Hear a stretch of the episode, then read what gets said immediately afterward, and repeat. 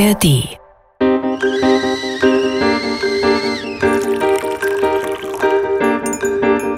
Tee mit Warum? Der Philosophie-Podcast von NDR Kultur. Mit Denise Mbay und Sebastian Friedrich. Ob ich überhaupt noch gelten lassen würde, dass es so etwas wie die erste Liebe gibt oder ob wir nicht dann schon wieder äh, auf, der, auf einer falschen Fährte uns bewegen. Die Frage heute, kann Liebe die Welt retten? Hallo und herzlich willkommen zu einer neuen Folge Tee mit Warum. Und in dieser Folge geht es noch einmal um die Liebe. Das letzte Mal hatten wir uns mit der Frage befasst, was ist Liebe überhaupt? Haben da mit Shader Kurt gesprochen und uns mit Platon beschäftigt. Heute wollen wir uns stärker der Frage widmen, kann Liebe die Welt retten? Wir blicken dafür in die Philosophiegeschichte, haben ein Zitat von Bell Hooks dabei, werden uns auch ein wenig mit Erich Fromm beschäftigen und dann mit der Philosophin und Autorin Ina Schmidt sprechen. Wir können also nicht genug von der Liebe bekommen. Falls ihr nicht genug bekommen könnt von der Liebe und all unseren Themen, könnt ihr alles nochmal nachhören in der ARD Audiothek. Wir haben ja das letzte Mal äh, relativ ausführlich mit Shader Kurt gesprochen und welcher Punkt ist dir da besonders hängen geblieben? Also, Shader Kurt hat auf der einen Seite uns nochmal verdeutlicht, dass auch Liebe in unserer Gesellschaft, die von patriarchalen Strukturen durchzogen ist, stattfindet und damit auch Schwierigkeiten mit sich bringt. Und was mir halt besonders hängen geblieben ist, ist, dass sie ähm, uns so eine Verantwortung mitgegeben hat. Also dass Liebe etwas Aktives ist und ähm, dass, wir, dass es uns nicht widerfährt. Also es gibt ja im Englischen den Begriff to fall in love. Also wir fallen sozusagen in die Liebe. Wir haben gar keinen gar keinen Einfluss darauf, ähm, wie wir lieben, ob wir lieben, sondern das widerfährt uns und dass das nicht unbedingt so ist, dass es uns einfach nur widerfährt, sondern dass es auch eine aktive Entscheidung ist. Das finde ich besonders interessant. Ja, also sie meint ja, Liebe findet nicht im luftleeren Raum statt, sondern ist durchzogen von Macht- und Herrschaftsverhältnissen. Also sie, diese drücken sich in der Liebe aus und im Lieben. Aber auch andersrum äh, wird im Namen der Liebe und auch mit dem Verweis auf die Liebe kann auch Gewalt legitimiert werden. Also wenn wir zum Beispiel von den, äh, diesem absurden Begriff des Liebesdramas sprechen, wenn wir es mit einem Femizid zu tun haben. Genau.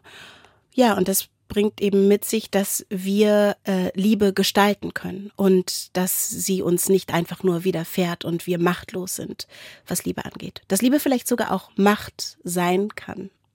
Ja, und ähm, dieses dieses, dass es einem nicht widerfährt, sondern dass es äh, auch etwas ist, was wir aktiv gestalten können.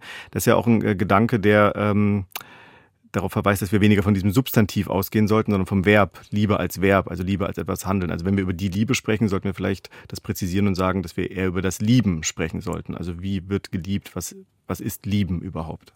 Genau, das ist irgendwie eine ganz wichtige Frage. Was ist Lieben, ähm, mit der wir uns meiner Meinung nach irgendwie zu wenig befassen. Also ich merke halt, dass in meinem Freundinnenkreis und auch in meiner Familie, dass wir sehr, sehr wenig über die Liebe an sich sprechen. Ähm, und ich frage mich, warum das so ist. Und wie wir über die Liebe nachdenken und sprechen, das beschäftigt auch Bell Hooks und wir hören jetzt mal ihr Zitat. Das Philosophon. Sie haben eine neue Botschaft. Bell Hooks US-amerikanische Literaturwissenschaftlerin und Philosophin. Ich spüre, wie sich unser Land von der Liebe abwendet. Ich spüre das so intensiv, wie ich den Liebesentzug in meiner Kindheit spürte. Doch mit dieser Abkehr von der Liebe riskieren wir eine seelische Verödung und spirituelle Verwirrung, die dafür sorgt, dass wir womöglich nie wieder nach Hause finden werden.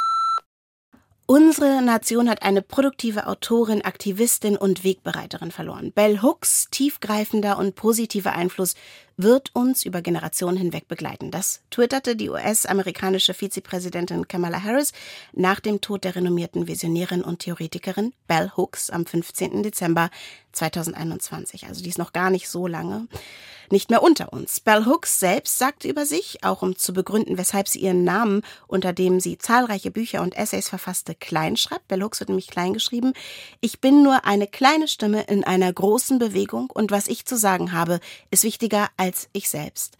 Bell Hooks wählte den Namen ihrer indigenen Großmutter als Pseudonym, was betonen dürfte, dass sie in einer Linie von BPOC-Frauen stand und wirkte und ja auch weiterhin wirkt und als Wissenschaftlerin, Autorin und Denkerin jedoch noch immer eine der ersten und wenigen ist, die von einer größeren Allgemeinheit gehört werden. Vor allem in den USA ist sie sehr bekannt. Hier kommt es so langsam. Sie beschäftigte sich mit Themen wie Klasse und Rassismus sowie Gender und Feminismus und Bell Hooks forschte und schrieb über die Bedeutung der Liebe. Aus ihrem von der Kritik gefeierten Buch All About Love, New Visions auf Deutsch Alles über Liebe, neue Sichtweisen, stammt unser heutiges Zitat, was wir gerade eben gehört haben. Bell Hooks lehrte schließlich in Yale sowie am Oberlin College und seit 1994 war sie Professorin für englische Literatur am City College New York. Also es ist jetzt ganz, ganz, ganz viel über Bell Hooks. Ähm, ja. Und sie sagt ja, sie spürt, wie sich unser Land von der Liebe abwendet. In diesem Zitat spürst du das auch? wie sich unser Land von der Liebe abwendet? Ja, äh, unser Land, ja, das ist, glaube ich, das ist ein anderes der Land. erste. genau. Sie spricht von einem anderen Land und ich äh, habe eigentlich immer Probleme, wenn es um so ein, um die Zusammenführung von unser Land geht. Deswegen mhm. übersetzen wir es mal mit unserer Gesellschaft oder ja. so, ob sie sich von der Liebe abwendet. Ähm, da bin ich mir nicht sicher, ob ich das auch so sehe. Also, weil das setzt ja voraus, dass die Liebe mal da war. Und wenn ich zum Beispiel jetzt an die mhm. Geschichte unserer Gesellschaft nachdenke oder vielleicht auch dann unseres Landes in den letzten äh, Jahrzehnten, Jahrhunderten, da ähm, sehe ich jetzt nicht so viele historische Zeitpunkte, an denen ich sagen würde, da war die Liebe vollkommen da oder mehr da als heute. Also, also ob das mal da war und jetzt äh, wieder da zurückkehren muss, da würde ich doch große Zweifel anmelden. Ich glaube, dass wir halt sehr, sehr wenig über die Liebe sprechen und ähm, dass die Liebe so einen ganz komischen Stellenwert hat bei uns gesellschaftlich. Also sie ist irgendwie allgegenwärtig in unserer, in der Popkultur, in der Literatur, in Songs und so weiter. Aber was Liebe eigentlich ist und was es zwischenmenschlich bedeutet und eben dann auch gesellschaftlich, das wird wenig verhandelt. Ja, das beschreibt sie ja auch in ihrem Buch. Ähm, habe das hier auch mal mitgebracht. Das ist wirklich ein sehr schönes Buch. Also jetzt in deutscher Übersetzung 2021 dann erschienen. Ich habe da drin mal so äh, als Vorbereitung gelesen und diesen Gedanken, dass etwas zurückkehren soll, das findet man in diesem Buch halt wirklich an mehreren Stellen. Also schon in der Einleitung fordert sie zu einer Rückkehr zur Liebe auf. Vielleicht war die Liebe mal da. Also weil, was wir ja bei Shader gelernt haben, ist, dass äh, Strukturen, also die patriarchalen Strukturen und, äh, und auch ähm, kapitalistische Strukturen keinen Raum für äh, oder wenig Raum für wahre Liebe ähm, äh, lassen. Also vielleicht gab es dieses ähm, ähm, sich wirklich begegnen, bevor es darum ging, eben in machtvolle Positionen zu kommen oder ja die Person zu sein, die eben das meiste Kapital hat, den meisten Raum, die meisten Möglichkeiten hat. Ja, das ist interessant. Wir hatten ja, glaube ich, relativ früh mal in, der, in einer unserer frühen Folgen uns mit Rousseau auch beschäftigt. Also im Grunde auch mit der Frage des Naturzustandes, der davon ausgeht, eigentlich ging es den Menschen, waren die gut zueinander und dann hat jemand angefangen da zu sagen, das ist mein Eigentum und das ist die Wurzel allen Übels. Äh, in so eine Richtung habe ich das ja auch interpretiert, äh, was Bell Hooks gesagt hat. Also der Naturzustand, der Mensch an sich äh, ist eigentlich in der Lage und äh, auch willens zu lieben, aber ähm, die Umstände, sie sagt auch mal Kapitalismus, meint aber oft sowas wie auch, also, oder sagt auch oft die Ungerechtigkeit, die führt dazu, dass es die Liebe oder das Lieben schwer hat. Trotzdem, also ich war damals auch, als wir uns mit Rousseau beschäftigt haben, auch schon eher skeptisch, was so diesen Naturzustand angeht ich das finde ist vielleicht so eine Sehnsucht, ne? Oder so mhm. so die so den Moment, ah, da sind wir ähm, sicher oder da sind wir wir selbst. Ja, es ist vielleicht, so. also es ist ein vielleicht sogar fast ein konservativer Gedanke, dass man äh, wieder zurück zu dem muss, als es mal gut war, also zurück zur Liebe kehren. Also äh, sie hätte ja auch formulieren können, anders, äh, eine andere Liebe oder Liebe anders gestalten, als wir, als wir es heute tun. Also, ich glaube, sie formuliert aber Liebe tatsächlich zu begreifen. Also erstmal, also das ist, was sie in ihrem Buch alles über Liebe formuliert ist, dass sie sagt, wir wissen gar nicht genau, also wir mhm. haben keine wahre Definition von Liebe und ohne diese Definition können wir dort nicht äh, hingelangen. Oder sie war auf der Suche nach diese, dieser ja. Definition und ist dann über Fromm und Peck zu einer Definition von Liebe gekommen. Und die finde ich gut. Also das, ich, äh, also diese Kritik, die ich gerade geäußert habe, ich finde auch, dass sie das, was sie da äh, sagt, wir sollen zur Liebe zurückkehren, im gewissermaßen auch in einem Widerspruch steht zu dem, was sie dann macht mit der Definition. Also sie sagt ja im Grunde zwei Punkte bei der Definition. Das eine ist, äh, man sollte Liebe als Handlung äh, verstehen oder sich als Liebe als Handlung vorstellen und weniger als Gefühl, um eben auch dadurch ähm, Verantwortung übernehmen zu können, dass man seinen Handlungen verpflichtet ist. Und dann hat sie ja die Aufzählung von Liebe, also was, äh, welche verschiedenen Elemente und Aspekte Liebe beinhaltet. Ja, und sie sagt, dass ähm, Liebe das spirituelle Wachstum, das eigene ist und das spirituelle Wachstum aneinander. Dass man sozusagen äh, in der Liebe miteinander wächst, also sich nährt irgendwie. Genau, und dann ist das äh, ist diese Aufzählung dieser unterschiedlichen Begriffe ähm, in dem Buch. Wenn wir lieben, bringen wir offen und aufrichtig Fürsorge, Zuneigung, Verantwortung, Respekt, Hingabe und Vertrauen zum Ausdruck.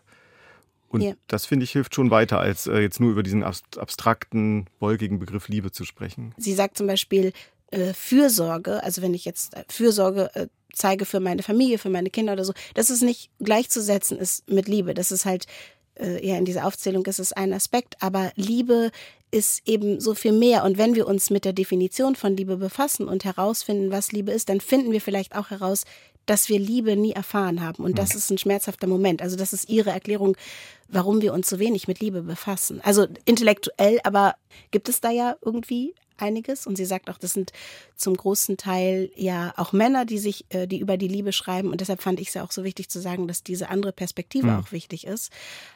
Genau, aber das ist äh, das wahre Befassen damit irgendwie nicht stattfindet. Und interessant ist also auch mit dieser Perspektive, dass sie, du hast es ja schon gesagt, äh, sich unter anderem auf Erich Fromm bezieht und ja. dieser Gedanke, dass die Liebe in dieser Gesellschaft schwer möglich ist oder sie sagt ja auch an der Stelle, wo Dominanz herrscht, kann es keine Liebe geben.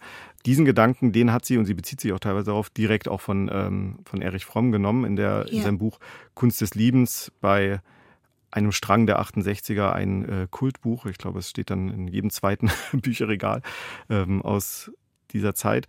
Da äußert sich äh, Fromm explizit kapitalismuskritisch, worauf sich dann wiederum auch Hooks in dem Buch äh, direkt bezieht. Also da heißt es, das Prinzip des Kapitalismus ist mit dem Prinzip der Liebe an sich ähm, unvereinbar. Also wir, in einer Gesellschaft, in der es immer um eine ökonomische, vor allem Zweckmäßigkeit geht, kann man auch nicht wirklich lieben oder ist es zumindest sehr schwer, wirklich zu lieben, ist ein Gedanke, den sie hier von ähm, Erich Fromm mit aufgreift. Und Shader Kurt hat ja auch in der letzten Folge genau auch das angemerkt, weil das bringt natürlich auch mit, wenn man da mithalten will in diesen Systemen, dann bedeutet das, dass wir gar keine Zeit haben, ähm, aneinander zu wachsen oder miteinander zu wachsen oder uns wirklich kennenzulernen und miteinander zu sein. Und ähm, dieser Zeitaspekt, der war bei Shader auch noch äh, interessant, finde ich. Und um in eine andere Gesellschaft zu kommen, gibt uns Hooks das Versprechen, dass wir die Liebe ähm, einsetzen können. Sie sagt, Liebe kann uns erlösen. Ein mhm. Spirit, also das, dieser Erlösungsgedanke, das äh, verweist auch auf, auf, eine gewisse Spiritualität, die sie, wie fromm, tatsächlich auch hat.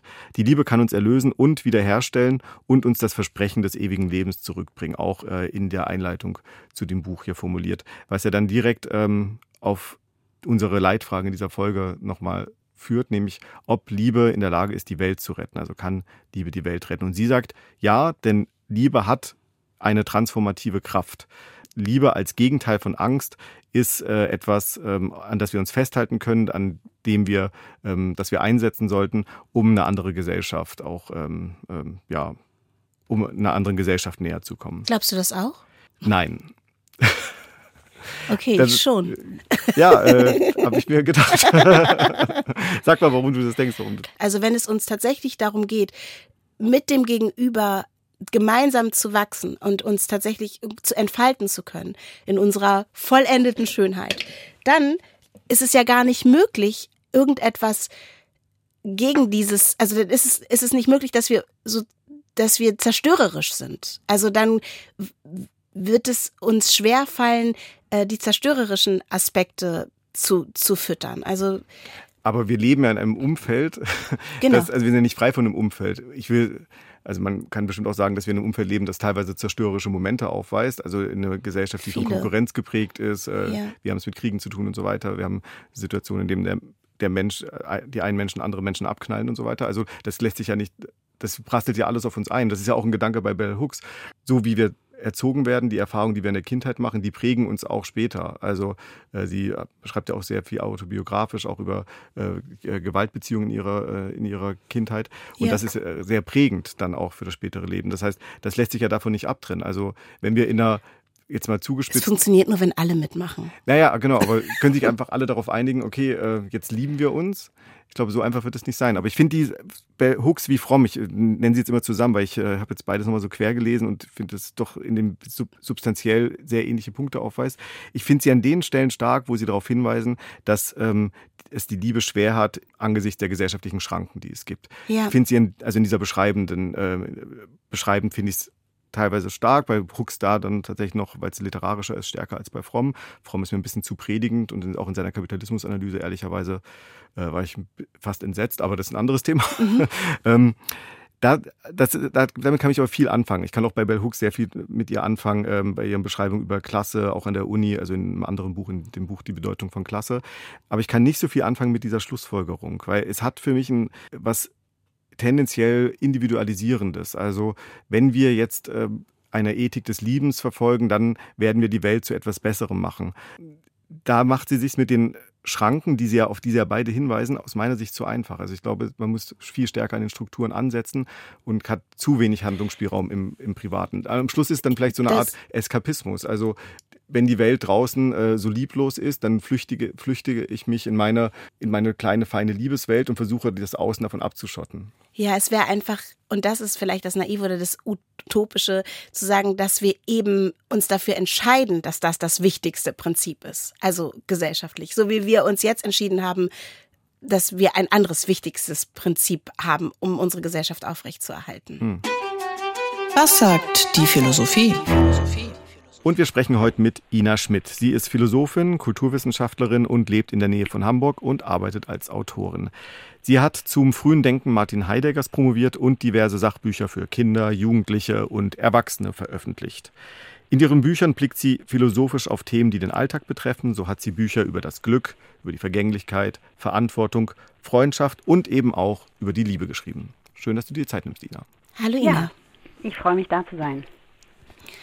Wir haben uns gerade gefragt, ob Liebe die Welt retten kann. Was ist dein erster Gedanke? Ja, ich glaube, die Liebe ist das Einzige, was die Welt retten kann. Also äh, insofern würde ich auf jeden Fall bejahen. Es ist natürlich jetzt die große Frage, wie das funktionieren und vonstatten gehen kann. Aber zumindest glaube ich fest daran, dass ohne die Liebe es sehr, sehr schwer sein wird, die Welt zu retten. Vielleicht machen wir jetzt noch mal was Definitorisches. Was äh, verstehst du unter Liebe? Ja, das ist natürlich jetzt die ganz genau die große Frage. Also die Liebe an der Stelle würde ich natürlich erstmal als so eine Art ähm, wohlwollende, also tatsächlich eher so im griechischen Sinne als eine wohlwollende Haltung der Welt gegenüber an so einer, also wenn man sich mit solchen Fragen beschäftigt, definieren, die dann irgendwie eine Form von Verbundenheit voraussetzt und eben auch die Möglichkeit des Menschen, sich über diese Art oder diese Sichtweise auf die Dinge auch ein Stück weit für eine solche Haltung zu entscheiden. Das sind natürlich jetzt alles Themen, die man vielleicht üblicherweise nicht so unbedingt mit Liebe verbindet.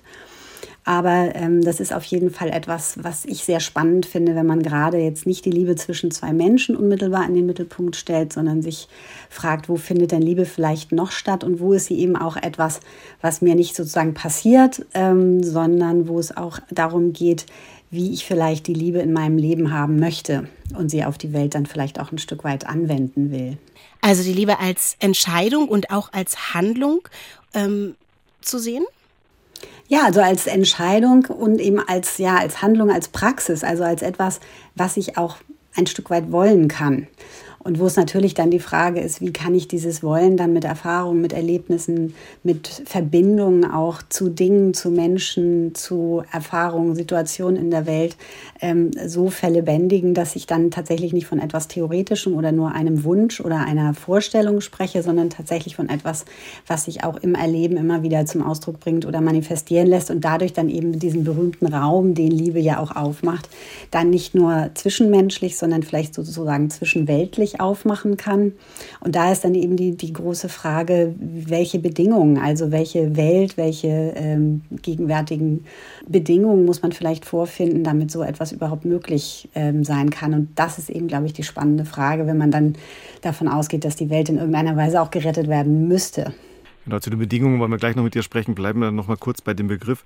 Das, was du gerade gesagt hast zur, ähm, zur Handlung, ähm, das find, ist für mich auch eine der Einsichten ähm, unserer Folgen, also weil wir auch hier mit Hooks, Bell Hooks und äh, Jada Kurt von einem eher praktischen Begriff von Liebe ausgehen. Ein ähm, anderen Begriff, den ich auch gerade bei dir gehört habe, den ich da sehr äh, treffend finde, ist den der Verbundenheit. Also das ist jetzt, das macht den, das den Begriff der Liebe und des Liebens, also jetzt dann auch als Verb, äh, tatsächlich für mich auch anschaulicher. Mir stellt sich dann allerdings die Frage, ist dann ähm, Liebe alles? Also was, unter, was unterscheidet dann Liebe etwa von Freundschaft? Gibt es überhaupt Unterschiede? Gibt es Gemeinsamkeiten? Weil auch in einer Freundschaft, vor allem auch in einer tiefen Freundschaft, spielt der Begriff der Verbundenheit ja auch eine zentrale Rolle. Ja, das ist, glaube ich, dann tatsächlich wieder so ein, so ein sprachliches Thema, gerade im Deutschen, wo wir dann so ein bisschen Probleme kriegen, dass wir einfach immer nur dieses Wort Liebe und Lieben zur Verfügung haben und so uns ein bisschen schwer tun, vielleicht auch damit, das so emotional zu ähm, differenzieren. Also, weil ich fest davon überzeugt bin, dass man es an vielen Stellen eben nicht trennen sollte, aber vielleicht sprachlich doch so ein bisschen auseinanderhalten könnte, ähm, wenn man zum Beispiel davon spricht, dass die Freundschaft vielleicht eine ganz besondere Form der Liebe ist und sich nicht von ihr abgrenzt oder ein weniger bedeutet. Also was wir ja manchmal so umgangssprachlich ähm, den, den Eindruck haben zumindest. Also wenn wir jetzt bei den, bei den griechischen Bedeutungen von Liebe mal schauen, dann hat man da ja eben diese Möglichkeit zu sagen, es gibt die Philia als eine Freundesliebe und es gibt den Eros als eine ganz andere Form der Liebe, die eben dann tatsächlich auch eher so dieses, diese, diese, dieses Begehren und diese leidenschaftliche Liebe mit meint, die wir häufig sozusagen in der romantischen Liebe mit voraussetzen.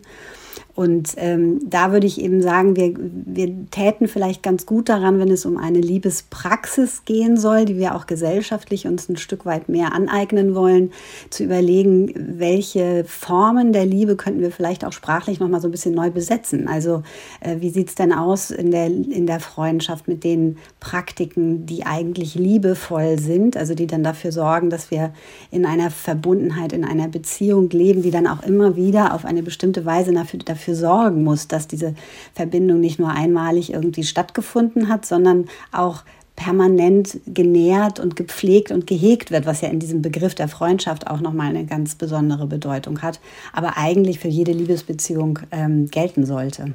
Die Gesellschaft wandelt sich, die Welt wandelt sich. Wandelt sich dadurch auch unser Blick auf die Liebe oder das, was wir als Liebe erkennen. Also du hast vorhin ja schon mal von den Griechen gesprochen, wie die Liebe definieren. Wir definieren wir das heute anders? Ja, ich glaube, wir sind eben an manchen Stellen sehr geprägt davon, dass wir eigentlich sozusagen ein sehr romantisches Liebesbild in, den, in, sozusagen in, den, in, den West, in der westlichen Welt äh, pflegen, das sozusagen damit zu tun hat, dass wir so die eine wahre Liebe gefunden haben wollen, die uns dann auch möglicherweise bis ans Ende unserer Tage begleitet. Und darin sehen wir dann eben auch einen Menschen, der zu uns passt, der uns ergänzen soll, der eine Form von Vollständigkeit ermöglichen soll.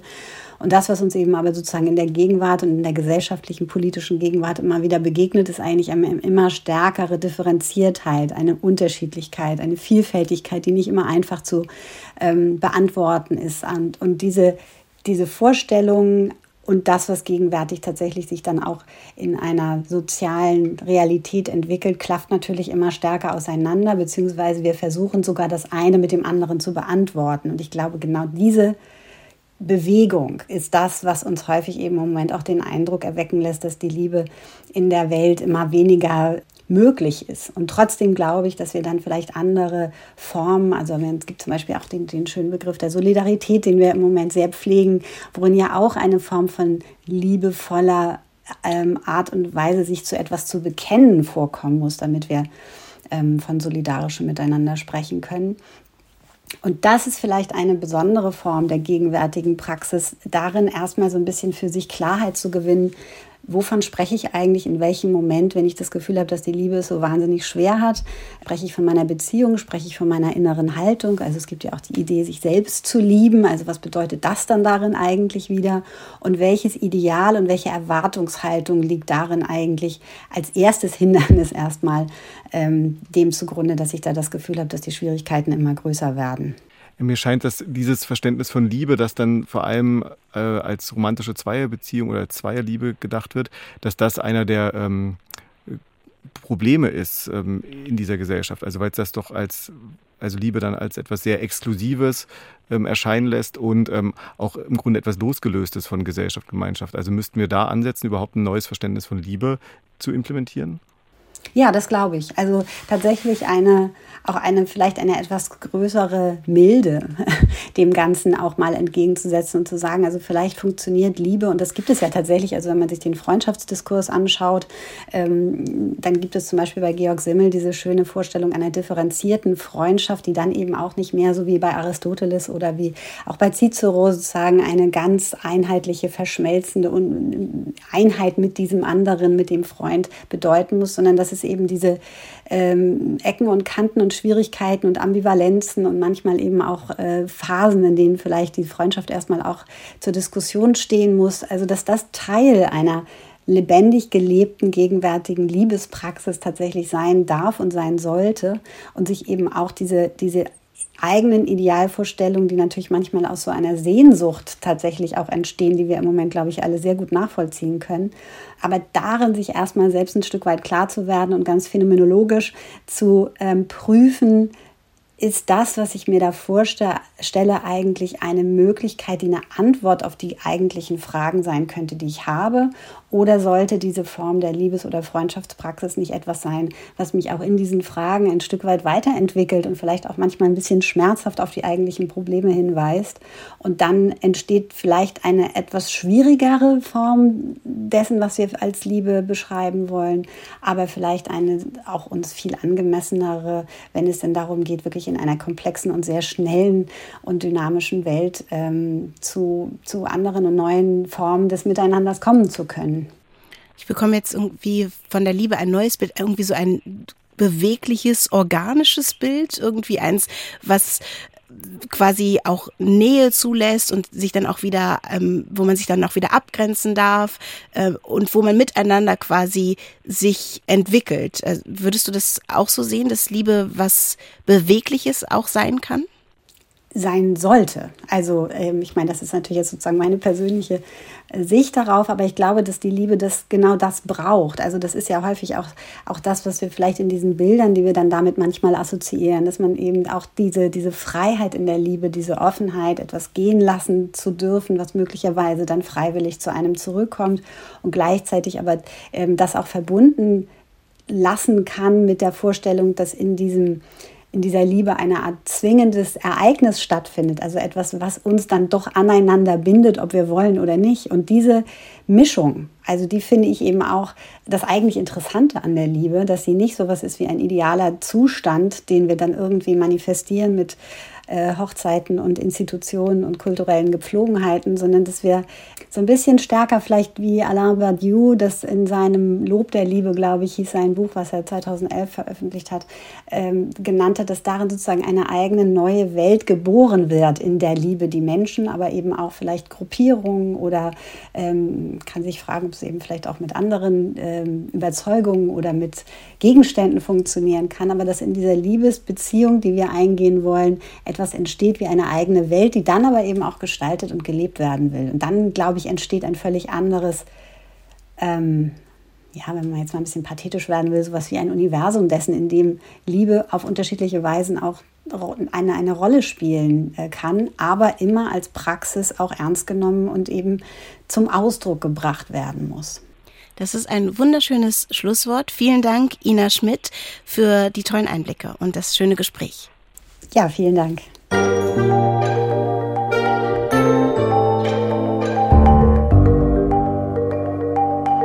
Also ein Begriff, der jetzt immer wieder auftauchte bei ihr, ist Verbundenheit. Du bist auch kurz darauf mhm. eingegangen, mhm. sich verbinden, also verbunden sein miteinander, sich auch zu entscheiden, sich zu verbinden.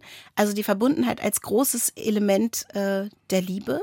Ja, und eben nicht nur zwischen jetzt zwei Leuten, auch nicht zwischen drei, vier, sondern ich habe das, sie hat ja an einer Stelle auch kurz über den Begriff der Solidarität gesprochen. Darunter verstehe ich dann schon auch äh, die Möglichkeit, jemanden zu lieben, den, die wir gar nicht kennen unbedingt, sondern äh, weil wir uns verbunden fühlen, aus welchen Gründen auch immer. Also in der ja. Arbeiterinnenbewegung, vielleicht weil es äh, Teil des internationalen Proletariats ist oder so, oder in einer auch äh, weltweiten antirassistischen Bewegung oder auch in einer Klimabewegung. Also diese Verbundenheit mit Leuten zu spüren, die, ähm, die man eigentlich gar nicht kennt. Ja, das, um das zuzulassen, ist, glaube ich, gar nicht so einfach. Ähm, das finde ich auch total interessant. Man sagt immer, es ist ein bisschen schwierig, finde ich auch, aber dieses so sich selbst lieben oder Liebe in sich selbst zuzulassen, macht einen halt auch auf andere lieben zu können oder mitzufühlen zum Beispiel, weil man, weil man sich selbst entdeckt und die, das eigene äh, Gefühl zu sich selbst hat. Also ich, ich liebe mich selbst, also kann ich auch ähm, andere lieben. Und sie hat nämlich, sie hat auch von der Selbstliebe gesprochen, nur kurz. Ähm, aber glaubst du auch, dass die Selbstliebe elementar ist, um andere lieben zu können? Also um rauszugehen mit der Liebe? Ich kenne mich nicht so richtig gut aus mit so äh, Fragen des Buddhismus und so weiter, aber ich habe einen guten äh, alten Freund, ähm, Gerhard, mit dem ich äh, sehr viel, er ist sehr, also er ist so Mitte 80 oder sowas und mit dem habe ich äh, vor 10, 15, 20 Jahren immer intensiv über philosophische Fragen und so diskutiert und das war also ein zentraler Punkt, den er immer hat und da haben wir, darüber haben wir monatelang diskutiert, weil ähm, ich damals skeptisch war und ehrlich gesagt immer noch skeptisch bin, ob die Liebe zu sich selbst die Grundvoraussetzung dafür sein kann, überhaupt andere zu lieben. Ähm, weil die also es hat für mich so was äh, Individualisierendes letztlich oder so. Äh, mhm. Und gerade auch in einer Gesellschaft wie der heutigen, ähm, auch mit äh, entsprechenden Ideologien, neoliberalen Ideologien, die sich ja immer wieder um sich selbst kreisen, ist es auch die Gefahr, dass man sich nur noch mit sich selbst beschäftigt, indem man sagt, okay, also die, der Prozess, mich selbst zu lieben, der ist noch nicht abgeschlossen. Genau. Deswegen ähm, muss ich jetzt erstmal noch 35 Jahre warten, bis ich überhaupt in der Lage bin, zu anderen Leuten korrekt zu sein. Den eigenen Narzissmus ein bisschen genau. mehr füttern. Das ist natürlich ein bisschen überzogen so, aber ja, ich glaube, in der Tendenz kann das schon so sein, aber jetzt nicht nur ähm,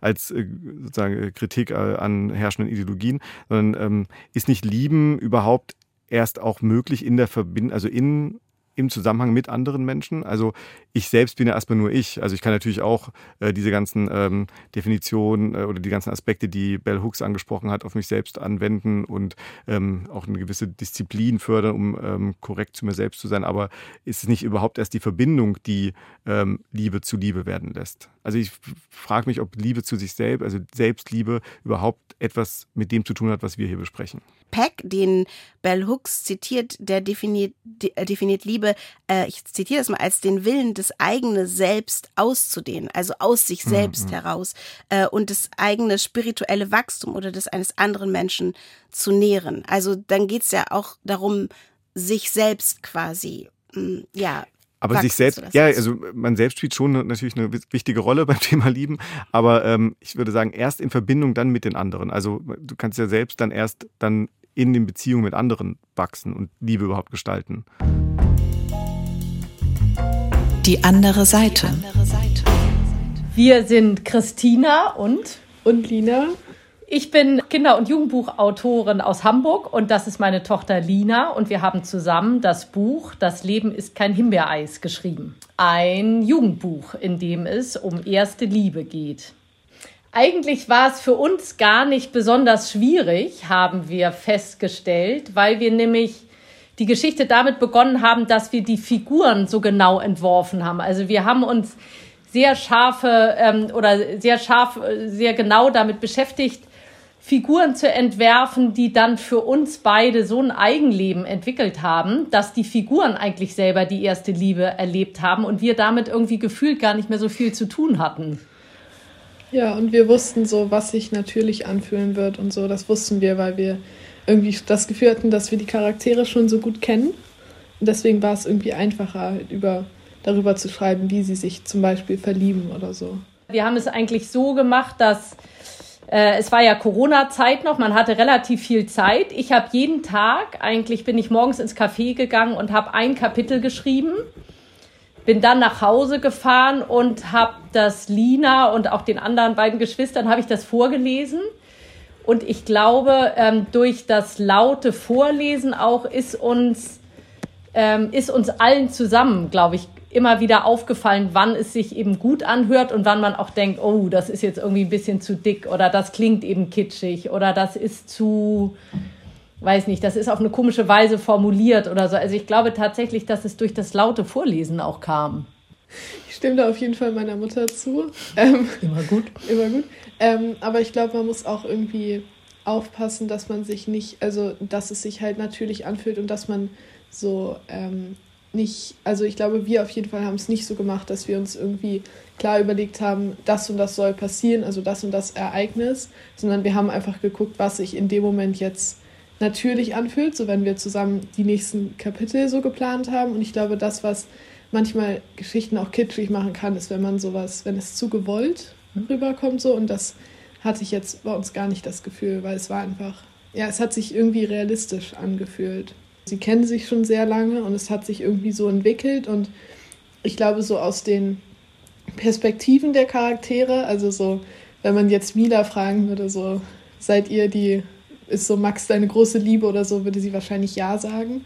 Aber so wie wir es halt geschrieben haben und so als Leser von außen, kann man auch sehen, dass es trotzdem halt irgendwie nur die erste Liebe ist. Und ich finde, das ist auch, weil die Charaktere, sie sind ja so 15, 16 allgemein und das ist ja, ähm, also das war uns, glaube ich, auch wichtig, dass das trotzdem realistisch rüberkommt, weil sie sind halt trotzdem immer noch jung und erste Liebe ist natürlich was Besonderes, aber muss jetzt nicht für immer sein.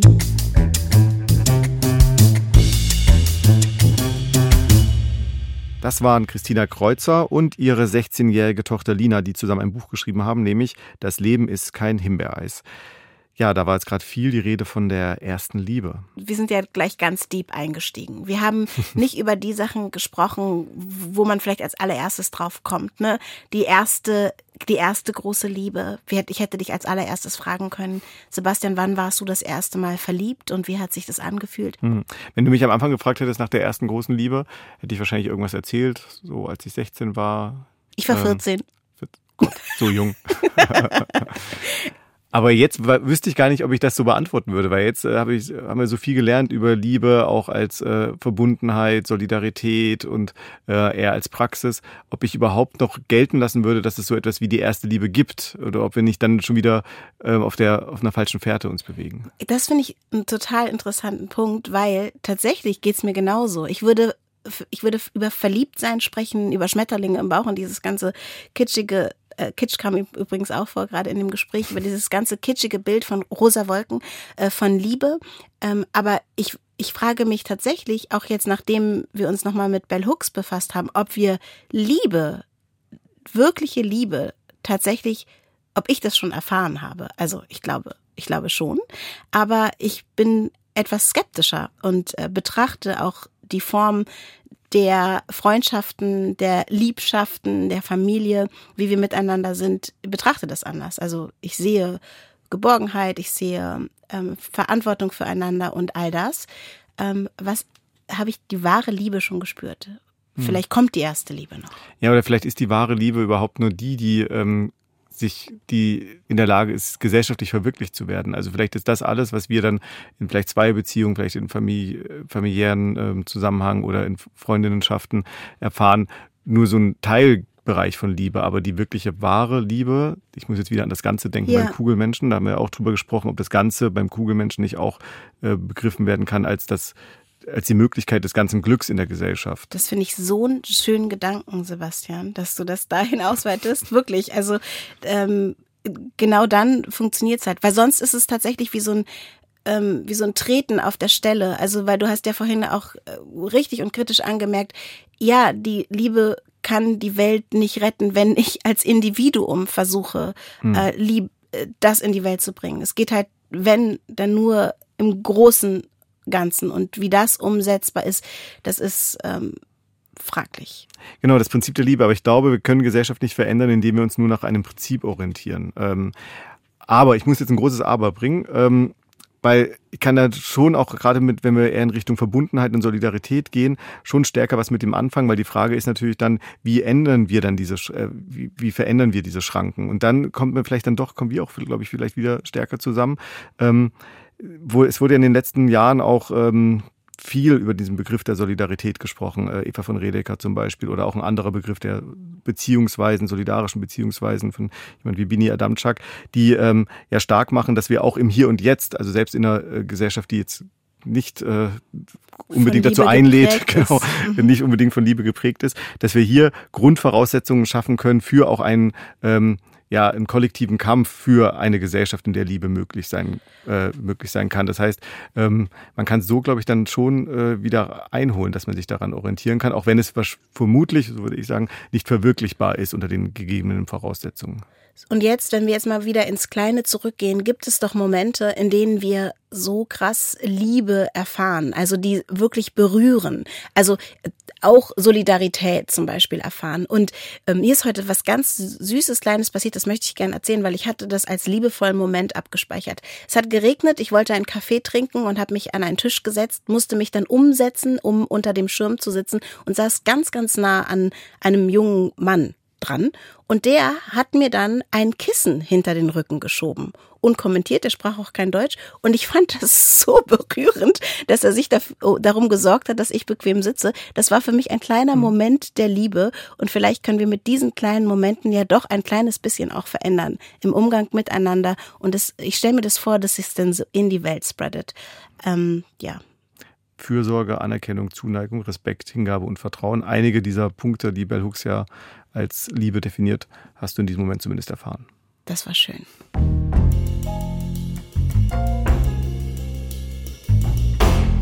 Was mich motiviert, ist jetzt diese Gespräche, mich mehr mit der Liebe zu befassen. Du hast auch noch ein paar tolle AutorInnen, Philosophinnen rausgehauen. Wir können uns das alles nochmal anschauen. Also es ist immer nur ein Denkanstoß. Und was denkt ihr über die Liebe? Das interessiert uns. Schreibt uns doch bitte eine E-Mail an tmitwarum.ndr.de und vielleicht habt ihr auch noch Buchempfehlungen oder eure Gedanken, die ihr mit uns teilen möchtet. Und ihr könnt diese genauso wie alle anderen Folgen nachhören in der ARD Audiothek und an vielen anderen Stellen, an denen es Podcasts gibt. Wir freuen uns auch über liebe Bewertungen in eurem Podcatcher. Tschüss. Tschüss. Der Zitatomat.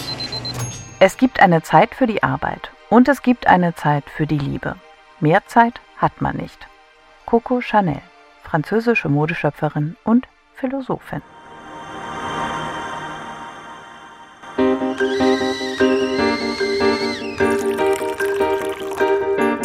Das war Tee mit Warum? Der Philosophie-Podcast von NDR Kultur. Alle Folgen in der ARD Audiothek. Hallo, ich bin's nochmal Denise und ich habe noch einmal einen Tipp für euch, einen Podcast, auf den wir euch aufmerksam machen wollten, zu finden natürlich auch in der ARD Audiothek. ARD ja, ich glaube, es fängt schon ein bisschen an in unserer Beziehung, dass ich manchmal ein bisschen nervös bin vor Dingen, die mir wichtig sind. Mhm. Und da bin ich dann ganz schnell so gefühlt ausgeliefert. Also Sexualität ist nicht existent bei uns seit Jahren. Wenn wir lange uns vernachlässigen, wir gehen dabei dann so ein bisschen auseinander. Das ist die Paartherapie. Hier sprechen reale Paare über echte Probleme. Ich bin Maria Richter und nehme euch als Host mit in die Therapiesitzungen. Die Paare kommen mit ganz unterschiedlichen Problemen zu Paartherapeut Erik Hegmann und manchmal auch mit sehr großen Zweifeln an der Beziehung. In nur einer Sitzung versucht Erik, den Paaren bei der Problemlösung zu helfen. Dabei geht es um Missverständnisse, Gleichgültigkeit, verletzte Gefühle, aber auch darum, sich als Eltern noch als Paar zu fühlen. Auf der emotionalen Ebene habe ich das Gefühl, wenn der kleine Mann unterwegs ist oder da ist, dass ich wieder auf dem letzten Platz stehe. Und wenn das, was ich jetzt mir vier Jahre lang erarbeitet habe, unsere Tochter ist vier, von einem auf den anderen Tag wieder weg ist. In die Paartherapie geben wir euch aber auch Ratschläge, wie ihr in eurer Partnerschaft in ähnlichen Situationen reagieren könnt. Viele Paare haben das große Problem, bei einem Konflikt nicht zwischen der Sachebene und der emotionalen Ebene unterscheiden zu können. Denn Konflikte, die eskalieren, die gehen nie um die Sachebene, es geht immer um die emotionale Ebene. Es geht immer darum, was macht das mit mir? Fühle ich mich gesehen? Fühle ich mich gehört? Oder eben genau, fühle ich mich nicht mehr geliebt? Ich freue mich, wenn ihr reinhört. Die Paartherapie ab 26. Mai, jeden Freitag eine neue Folge in der ARD Audiothek und überall, wo es sonst noch Podcasts gibt.